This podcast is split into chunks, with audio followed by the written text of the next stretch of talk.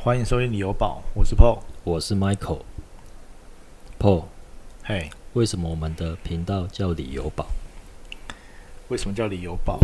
哦，因为以前我们都是那种左派的青年嘛，然后呢，我是我是右派，我们都到了一季一定的年纪之后才会进到右派嘛。那其实这个就是早期我们的乐团的名称来的。那到衍生到这个地方呢，就是因为我们想要从房地产去切入，那其实买房地产就要有很多的理由，不买也要有很多的理由，要买也要很多的理由。那你怎么在中间呢取到一个平衡呢？好，去建立你自己属啊属于你自己的城堡。所以这个就是我们频道一开始的名称的由来。对，那。呃，我们第一集我们想要分享一下，就是因为因为我我们我自己呢是从这个房地产的投资嘛，从自住开始进到房地产的投资，到现在已经好几年的时间。那 Michael 呢，他是房房地产呢啊相关的从业人员，那在房地产的市场里面呢，有也已经有呃很长十几年的时间，那他也有很多的跟房地产的相关的专业。所以我们想要透过这个频道呢，来跟大家分享说，诶，如果把我们自己生活中的故事融入房地产里面，就是在房地产的行业里面呢，有什么要知道？不管是新手小白，或者是呃专业的房地产的从业人员，有什么哪些要注意的地方？我们可以透过这些呃，透过我们的频道来分享这些这些专业的论点，这样子。我想买房不需要理由，因为不管好或不好。它就是你的城堡，这就是，这就是我对李友宝的理的，这是就是我对李友宝哎的解释，主要的解，我觉得很好啊，我觉得很好，这很好啊，对李友宝的理解。那那你我们这个第一集嘛，我们可能 说不定只会有第一集，我们这一辈子就只录一集，我们希望会有更多东西跟分。呃，跟大家分享了。那我们第一集的话，那这个 Michael，我们第一集我们要跟大家分享什么样的内容？我我想啊，就我们轻松一点来谈论房地产这个事情啊。所以我们准备了绿茶、芒果跟荔枝，边吃边谈。我们下次可以用直播的方式，你再给大家讲 我这个前面的水果有有多丰富，这样子。对对对，好。我我想房地产，房地产很有魅力。很有魅力，我会这样觉得，因为我们有享受到甜美的果实嘛，所以我们当然会觉得房地产很有魅力。不要说甜美的果实了，就应该是应该是说，你有间房子住是一件很幸福的事。对对对，这样讲比较实在。大家都想要有，就是一个房子可以住嘛，安身立命的地方，比较有一点归属感的感觉。我看过我看过一部电影，他说人生最悲哀的两件事情，第一件就是。身无长生处，身无长生。第二件事就是死无葬身地。哦，这两件事情是最悲哀的事情。所以跟所以跟我们的房子的需，跟我们房子是不是有大大的关系？所以我们就算我们买不起房子，买被接蒙爹吧。所以我们之后要聊塔位 聊塔位。好，好，那个是将来的事情，没关系。我们第一集先来聊房子。我们我们第一集的主题是什么？我们第一集，我们想要跟大家分享一下我们当初买第一间房的的喜悦的对的喜悦的一些经验。但我们过了那么多久，因为第一间房都是我们哦近五到十年之前的事情了嘛，所以我们可能跟大家分享一下我们这个中间走过来的心路历程。破，你的第一间房是什么时候买的？哦，第一间房已经很久了，在我在我大概二十八岁的时候买的，在现在现在快将近快十年前的。哦，我以为你你要说你是二十八年前买的，我想说你到底几岁了？好，那我第一间房呢，其实是一间老公寓啊。那为什么会选择老公寓呢？其实呃，跟很多人第一间房子的的原因一样，当然就是预算的问题嘛。你怎么在很有限的预算里面最大化这个呃你的需求？你怎么样去买到你最最？因为我们当初我是打算要结婚了嘛，所以呢，第一间房对我来说是刚需嘛，所以呢，我们当那时候就想要买诶三房两厅，哎，请继续啊。哦好，对呃三房两厅的的的，然后希望室内空间呢可以是至少有二十五平嘛，那这样居住起来可能也比较舒服一点。那其实因为那时候我我的的当时的女朋友，现在的太太嘛，我们其实有特定喜欢的区域，因为我们买在台南。那大家知道台南的呃旧旧城区，就是比较什么怎么讲，市区吗？旧市区吗？哦，它其实呢，大部分呢都是比较旧的房子。你是喜欢哪一个区域？呃，我们当时是锁定在中西区嘛，然后因为我们很喜欢那边的氛围，但是那时候因为太年轻了，你没有办法像现在很多的赖社群啊、FB 的社团啊，你可以拥有很多的资讯，所以当初我们只有第一个就是上五九一看，那五九一有功能，你可以锁定你的区域嘛，你我们可能就锁定中西区啊，或者是安平啊这一带的区域，我们去找这个我们需要的房子。那我还记得那个时候是算是房市的高点，二零一四年，二零一四年那时候刚好是，但是其实对台南来说，它其实差别不大了。那那个时候刚好是呃呃呃快要实施那个奢侈税，嗯，还有房地合一的一点零的，好像二零一六嘛的前两年，因为我我记得很清楚。虽然虽然到我们其实我们跟一般人一样买了之后就不太关心后来房市的需求，这个我们等等一下再来聊。那当时呢，我在我们就在这个区域聊，我其实我们看了，呃，也其实也不多，大概四五间房子嘛。但是因为我们预算的问题，我们没有特定去设定我们的条件，说一定要是透天或者是一定要是新大楼，我们什么都看。那当然就是在我们的的预算范围里面去找嘛。那我们就骑着摩托车在那个区域里面去绕，哦，我们比较熟悉喜欢的区域。那其实因为那时候房市算是很不错，所以呢，我我现在印象还蛮深刻的。我在五九一上面刷、它其实物件不多哦，可能有时候就是呃那几件物件在跑而已。那后来呢，我们我现在后来买的第一间房子呢，诶，我刚他刚刊登没多久，我们刚马就马上去看了。那它其实是一个老公寓，三楼的老公寓。哇，那我我还记得我们第一次，因为我们之前看了几间嘛，都有喜欢的，有不喜欢的点哈，不是太小间啊，不然就是采光不好啊，不然就是无尾巷等等。那我们今天哇，打开门，哎，我记得好像不到十分钟吧，我们就马上下斡旋了。为什么会马上下斡旋？哦这个看房子应该有一个 sign，对，有一个 sign，，有一个 sign 有一个 sign，我太太一直觉得进去那个房子就是属于，就属于你们的。就会觉得那个房子属于我们。后来我会觉得这个属于我们的关键点啊，有有几个。为什么你会这个觉得这个房子的氛围很好？其实我觉得不，不管是我们去看，或者是其他人去看，都会有时候会觉得房子啊、你的氛围很好。第一个就是你要采光很好，对，你进去之后，你觉得哇，都是很明亮。所以我们那一间房子它是三面采光，每一个房间都有开窗。那个其实哈，那个当下因为太年轻了，你根本不会，你根本不会考虑到说我是几面采光啊，我的窗，我的房间有没有开窗啊，就是看一个氛围。可是你到了呃一定呃可能有一定的知识量之后，你才会回头去想说啊，为什么我当时会喜欢那个房子？其实就是因为哇，它采光非常好。然后每个房间都开大窗，然后呢，厕所呢也有开窗，哦，所以你不管是采光条件或者是通风，你都会觉得非常好。所以在那个当下，你会觉得那个房子带给你是很舒服的感觉啦。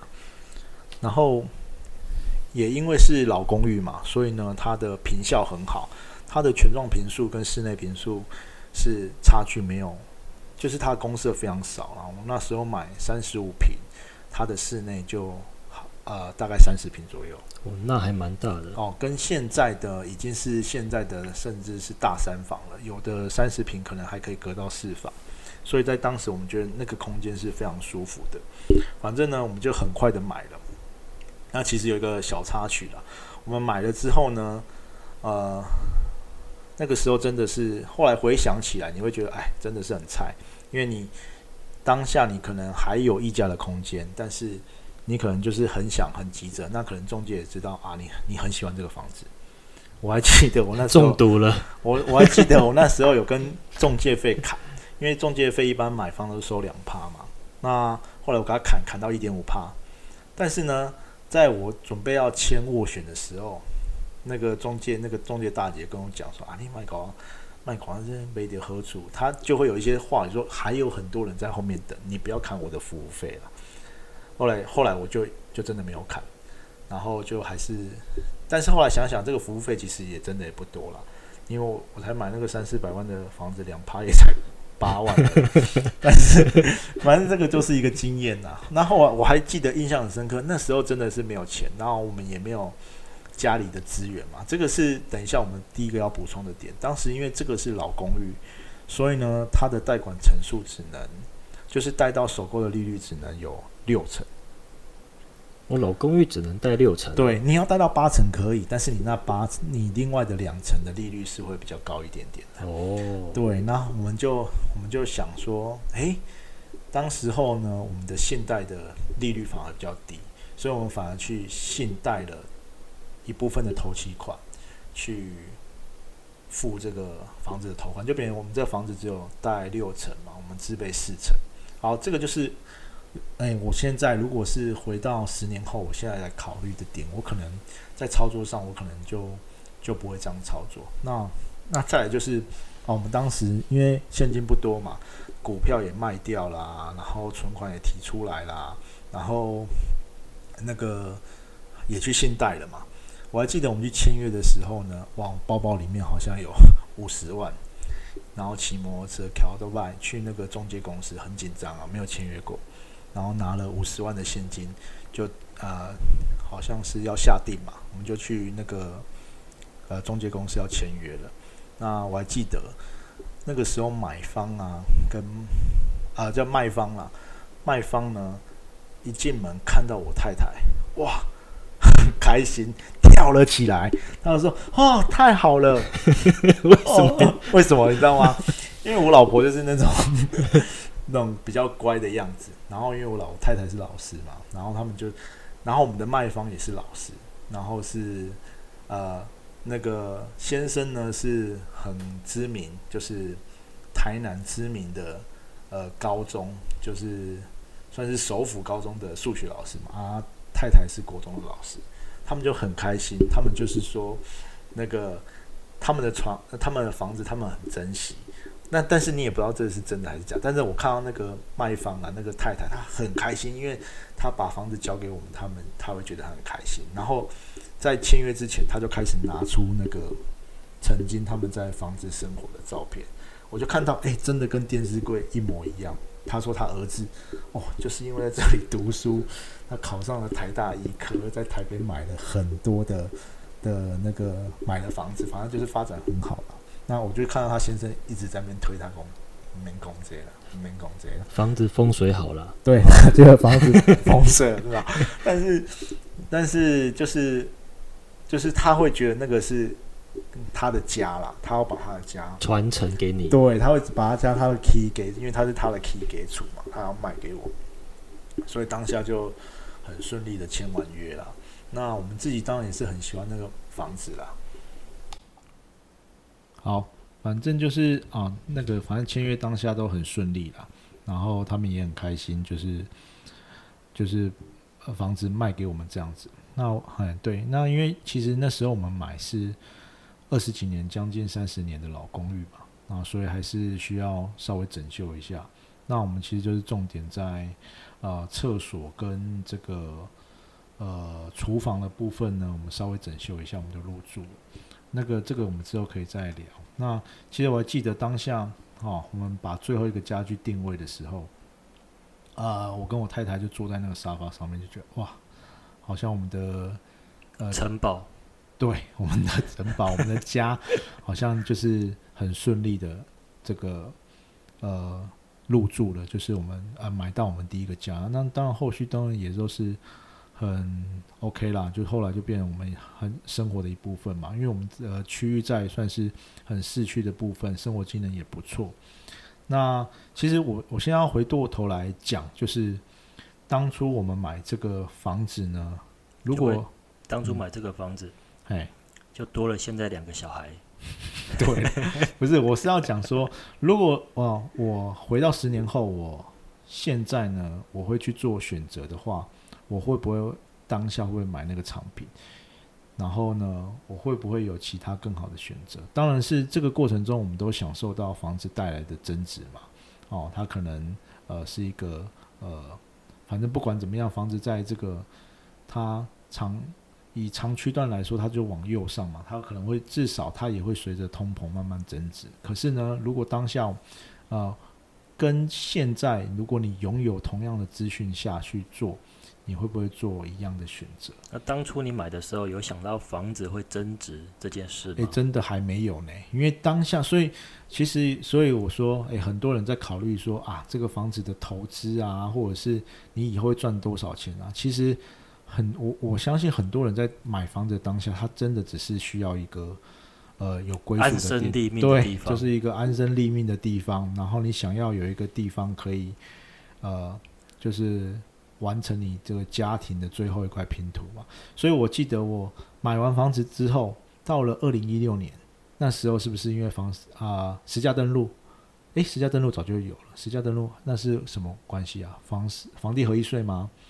二零一六年房地合一税嘛，因为变成说开始有旧制跟新制，所以我第一间房子刚好是旧制，它不用课到房地合一税。但是到二零一六年呢，我记得在房地合一税开始实施之后，有崩盘崩到二零一八，但是其实南部地区感觉的幅度不大，除非你是一种比较大平数的。嗯，那时候我在卖房子的时候嗯，就是嗯房子涨不上去，也没想过房子会增值这件事。对，对啊，就就是可能涨个一万，或者是两万，就嗯真的很多了。嗯哦，因为你看一个五十平的房子，你涨个一万就五十万了嘛。对那当初对我们年轻人人，我们年轻人来说的话，哦，那五十万，嗯嗯，也不会想，不会像现在想说啊，五十万我只要拿哦两成十万块的自备款，其他贷款哦，那那个我是不是就多十万块哦？那对我想要讲的其实就是这一个，嗯就变成说我们早期在操作房地产的时候，根本其实没有想太多。就是我可能哎看到一个总价的房子，我会想的是什么？我会想的是我未来，因为那时候其实我那时候贷款根本还没有想到要贷三十年的，那时候不知道有没有贷款贷三十年的产品呢？有了已经有了嘛？二十三十都有，对，所以如果我回过头来想，我会想说，诶，当初如果我可以贷三十年，我的负担相对是轻哦，松现在贷二十年，对，那第一间是贷二十年哦，因为第一个是它是老公寓，所以它的可能它的房屋里就已经快三十年了嘛，嗯所以银行银行可能很很难再贷你三十年。对当初啦，但是现在的条件可能会有，因为我后来有去转增贷过嘛，他其实现在就可以给到三十年，但是当初第一个是可能也不懂，所以呢，当初然后再来说，其实有一种就是老观念，像我太太很公务人员，老公务人员他们观念就是我把 cam 修这起，我想的是我欠二十年，这个债我要还二十年才有办法把它还清。但是回过头，现在的思维不一样喽，因为我们可能不会持有一个房地产持有到三十年，我们中间可能会有一些转换嘛，所以我们变成说，我们就当下现在考虑的就是我每个月的负担，我可不可以 cover 的过去？好，因为你的薪水或者是你的呃资产会慢慢增加啦，啊以后你可能还会有房地产的转换等等嘛。但是当下真的是没有想太多，我只是想说，好，我可以不要贷那么多，然后我可以用其他比较，比如说我们去信贷，但是信贷其实有一个缺点，就是它的年限只有七七年。而已。对，嗯，所以我去信贷这个两层的投期款，反而变成什么？我的每个月的负担的金额是变多的。对，所以这个就是我当时那个时候没有考虑到。那当时其实算一算说，哦，我们付得过去，但是其实没有想说，其实我们当下的能力，我们可以买更更好一点的房子，哎对不要说的房子，对，然后或者是更再价钱再高一点点的房子，是那时候没有到的思维。那时候只是觉得我不想要欠太多钱。而且那时候也不想要租房子，对，那其实我们在买房子，其实有一个考虑的点就是，啊，那时候我们租房子每个月可能要付，如果我们要租到一个三商房，可能那时候也可能也要一万五左右哦，差不多，差不多。现在可能都要两万到三万了。三万多。对哦，所以其实当初我们算一算，我们那如果不要算房呃，不要算那个什么信贷的部分，光房贷我们就是四百万的六成嘛，两百四十万，其实一个月房贷大概一万多块而已，比租金还便宜。对，所以呢，就变成说啊，我们这个在我们的能力范围之内嘛，所以我们就诶，而且呢，我要付租金，我不如拿来缴房贷，所以就是我们买了第一间房。但是现在回头想想，其实有很多，当当然我们那个物件我们还是觉得很好了。但是第一个就是，如果你有考虑到呃投资的层面，你可能会觉得老公寓相对增值的幅度不是很高。再来是它是一个三房。但是它没有带车位的物件哦，因为当时候那个时空背景旁边有两块很大的空地，就停车场不用钱。那后来呢？但是过了没几年，哇，那个停车场围起来，第一个先划成收费停车格，那反正也 OK 嘛，我们就找巷子边。但是其实划划成周边的停车格，你旁边的那路边的不用收费的位置呢，就会变得越来越少。那现在呢，他又划了那个停车场。变成你出入都要感应进出的那种就是你进入一定要收费。以前收费员，你可能过了晚上八点十点就不会收费了。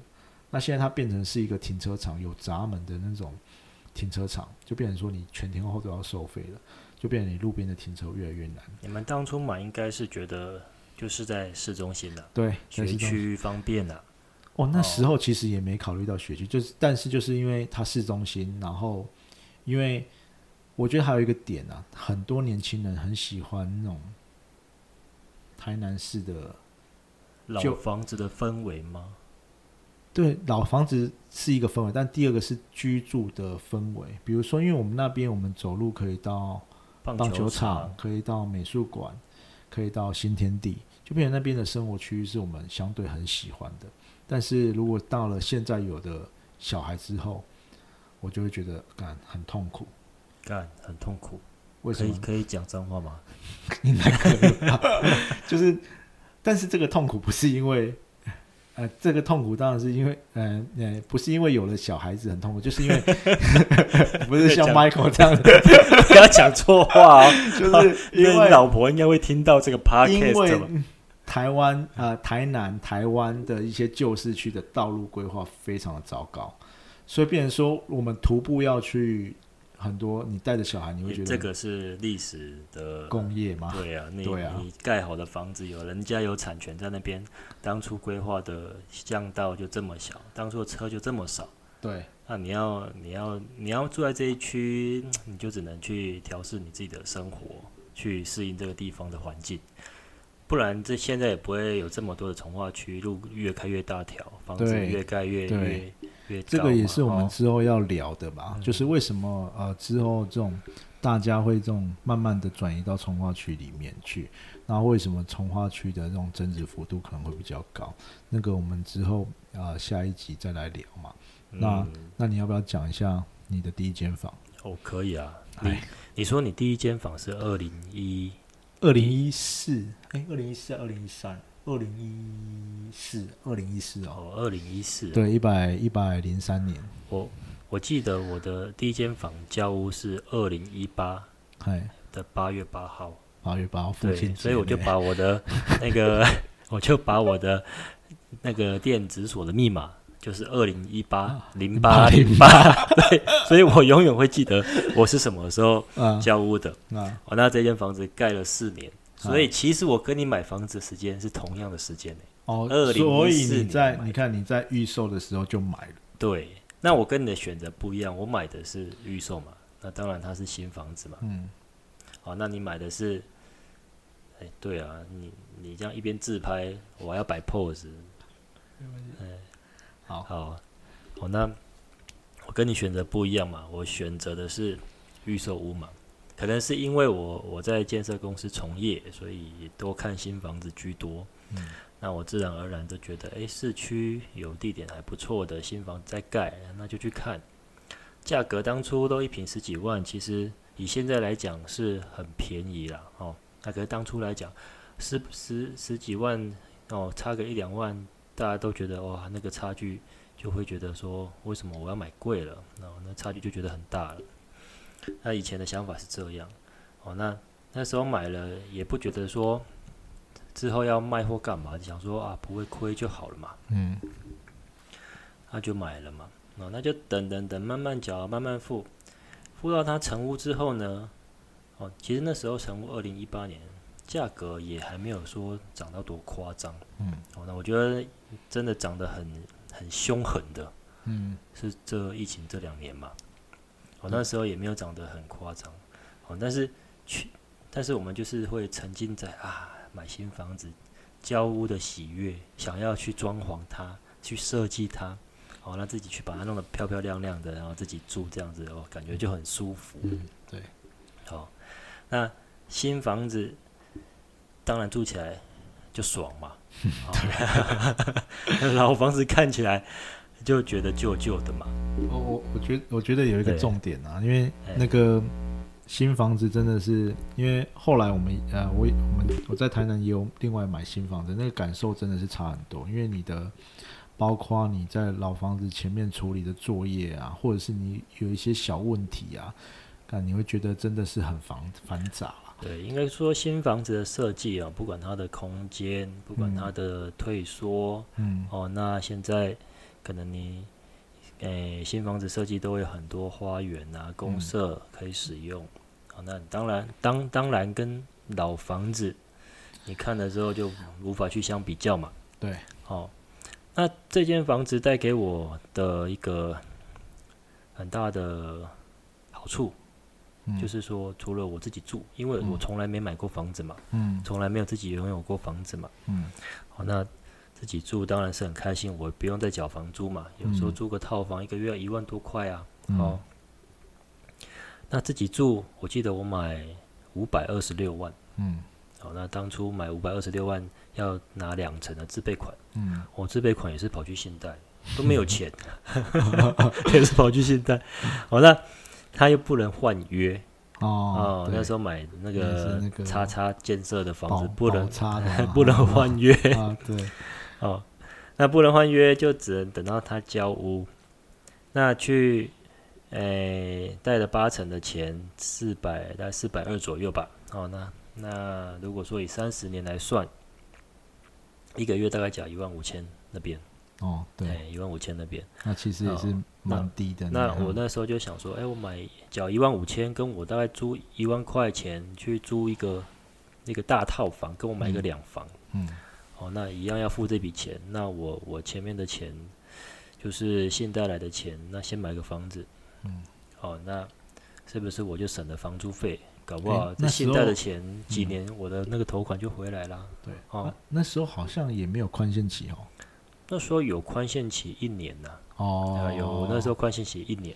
哦，但是可能军工教会比较好一点啊。这个这个银行认定标标准不太一样。我就觉得说有一这个就是所谓资讯的落差啦。因为别人说，因为当时候十年前你说我们两个买的时间差不多嘛。嗯。但是那时候我们根本没有第一个是。那时候我们很少在联络，对，这个这个是 第一个。去你家吃过牛排，对，这个是第一个。看棒球也不会一起去，对，然后对，再就是，哎，因为我们变成说，我们那时候根本没有去看所谓的预售屋，对，再就是说你对买房子没兴趣啊，对，你就直接跑去渔光岛冲浪，啊，跑山铁，好啦，再第二个就是我们那时候看的区域其实没什么预售屋。哦，对，因为市中心确实没什么预售屋。对，那时候比较近的可能就是那边水水交社那边吧。嗯，对。然后那个时候其实那个时候其实水交社算是一个离市区很近的新的从化区，但是那个时候去就是跟我们现在去一些新的从化区一样，空空的，空空的，然后离。离那个殡仪馆对，所以你根本很近，不会可能你那个时候你没办法想象说它未来会是怎么样，会发展的怎么样？对，所以那时候也完全没有考虑到那边去，也没有去看啦。所以，所以这个就是第一个一个点，所以就变成说房地产的资讯的落差哦，算是非常大。那我们可能回过头来，现在的资讯落差又是另外一个资讯落差了，又是可能是你你有没有把它卡到位嘛？就是第一时间你去第一时间买到便宜的对对价格嘛，，这个哦我们可能之后也可以来聊。来聊这个部分。对哦啊，你的啊，那个就要加入会员了，对不对？跟 跟那个老高一样。哦，啊，那可能只有有两个会员，我跟你 而已。你可以，然后再来你的第一间房，对，哦，我的第一间，然后呢，我觉得因为现在第一间房我大概住了也四年，哦，嗯那现在我也换了另一间更大的房子，因为结婚生小孩的关系嘛，嗯。第一间房两房就太小了嘛，嗯。哦，两房等于一间房间是妈是老婆的储藏室跟更衣室啦，嗯。还有小朋友的杂物室，哦，那空间不太够用，所以我买了第一间房。嗯。但是呢，这一间房带给我多大的收益呢？我们一样都是二零一四年买的，对。哦，只是说你提早住了四年，对。让你爽到。对，啊。可是好，我们来看一下现在的情形哎哦。我的第一间房，哎，不瞒各位说，我也卖掉了。哎，哦你觉得你的第一间房可以卖多少钱？你当初也是买四百万左右，对不对？对，就是就算是四百三九八了，嗯那那现在可能卖可能顶多六百多，算很好了，很不错了吧？六百多，卖到六，现在可能区域的行情六百多到七百吧，对。顶多就是这个样子啊。因为你的那间是中老公寓中古屋、老公寓，对又没有电梯，那时候已经快三十年，那我住了快十年，是不是？快40十年了。对，所以这个东西其实有一个重点是，银行的估价嗯也不会太高。嗯对，其实有的人说，哇，我的房子值多少钱，值多少钱，但是最后还是要回归到你的房子，银行愿意跟你估啊，以你的对。屋龄还有对愿意你那时候的借给你多少钱嘛？对。对除非真的是用特殊的情况嘛。，那你那间买四百万，对，差不多。哦，那现在可能行情五六百万，对。不对？那可是你的房子已经变四十年，对，那我的房子是四年，四年五年，那感觉就不一样，年对不对？对，虽然说你空间比较大，对。可是呢，我的房子只有四年，而且我有停车位，我又是两房，又有两个厕所，又有双面采光。嗯。好，那即使空间可能差你好十平好了，比较小一点点，但是呢，我我的房子还可以，应该说，我如果卖出去给别人，他还可以住很久，因为他也是拥有的大概是四五年的房子，等于是一个半新的中古屋了，新古屋哦，新古屋可以说新古屋，因为很多甚至很多新的建商刚盖好的房子卖了三十年也还没卖完嘛，嗯哦，那我那个已经那也可以说是新古屋了。哦，嗯那也一样在市区，一样在中西区。对哦，那接近运河，去对台南市各个地方都很方便。生活技能也很好了。对对。哦，那当初我们两个选择不一样，现在成果可能不一样，对但是都是好的结果啦。哦，那因为房地产会慢慢增值嘛，那增值原因不外乎是通膨嘛，对不外乎是区域发展嘛。对哦，那你的钱变薄了，你区域发展好了，那你房子自然会增值嘛。那现在台南市的平均房价也大概都三十几万了嘛。嗯哦，那我当初买的那那时候十几万嘛，现在卖二十几万嘛。其实嗯我也没有卖比较贵，可是我们就是它就是一个正常的涨幅啦，就是符哎合区域行情嘛。对符合区域行情正常的涨幅啦。哦，那所以说，呃，就现在来看呢、啊、，Paul，如果是你当初的话，嗯你会再选择老公寓吗？对，其实我我们要回归过来，比如说我们做一个十年的检讨的话，哈，你就我如果是我的现在，我可能就不会去做相同的选择。如果以自住来说了，那如果以投资，我可能放着要出租，那老公寓可能相对你的那个怎么讲，你的投资报酬率会比较好，因为如果你一样呃租金跟你的房价比来说嘛，你的呃投资报酬率可能会比较高一点点。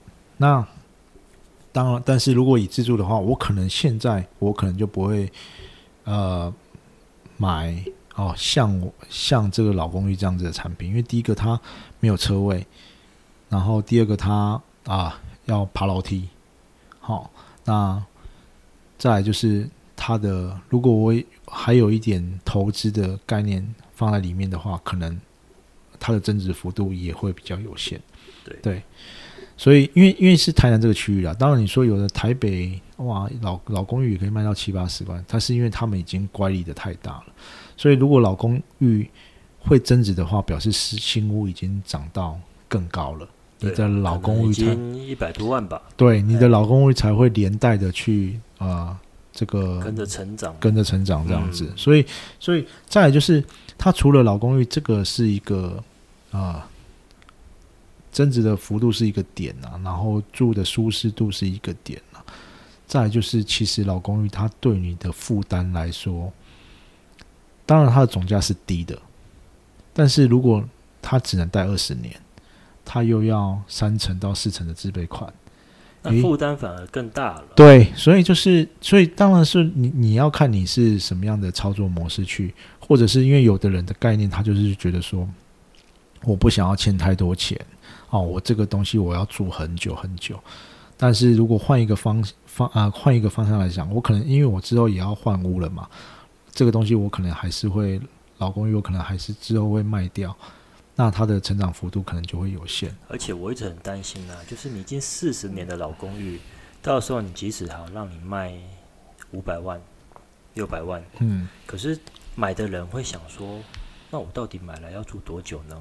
我要住十年吗？那就变嗯五十年呢、对，这个也是一个我住五年、三年，我要再卖掉四十几年，那我好卖吗？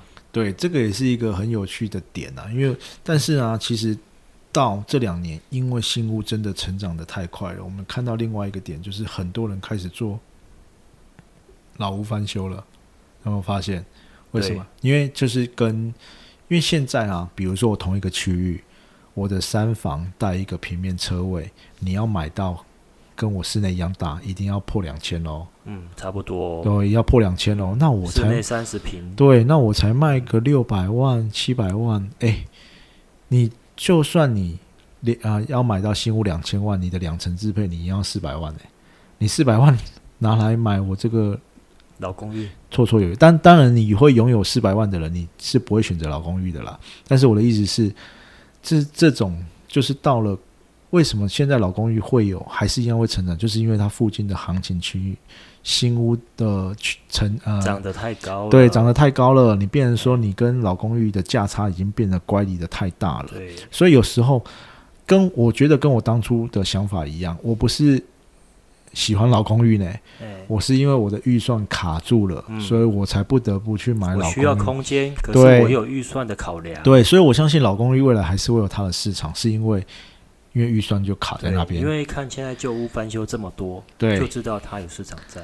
对，所以就变成说，你要怎么去选择适合你的产品，其实也是要考量到你，你如果真的想要住在这个区域，你就必须要去就。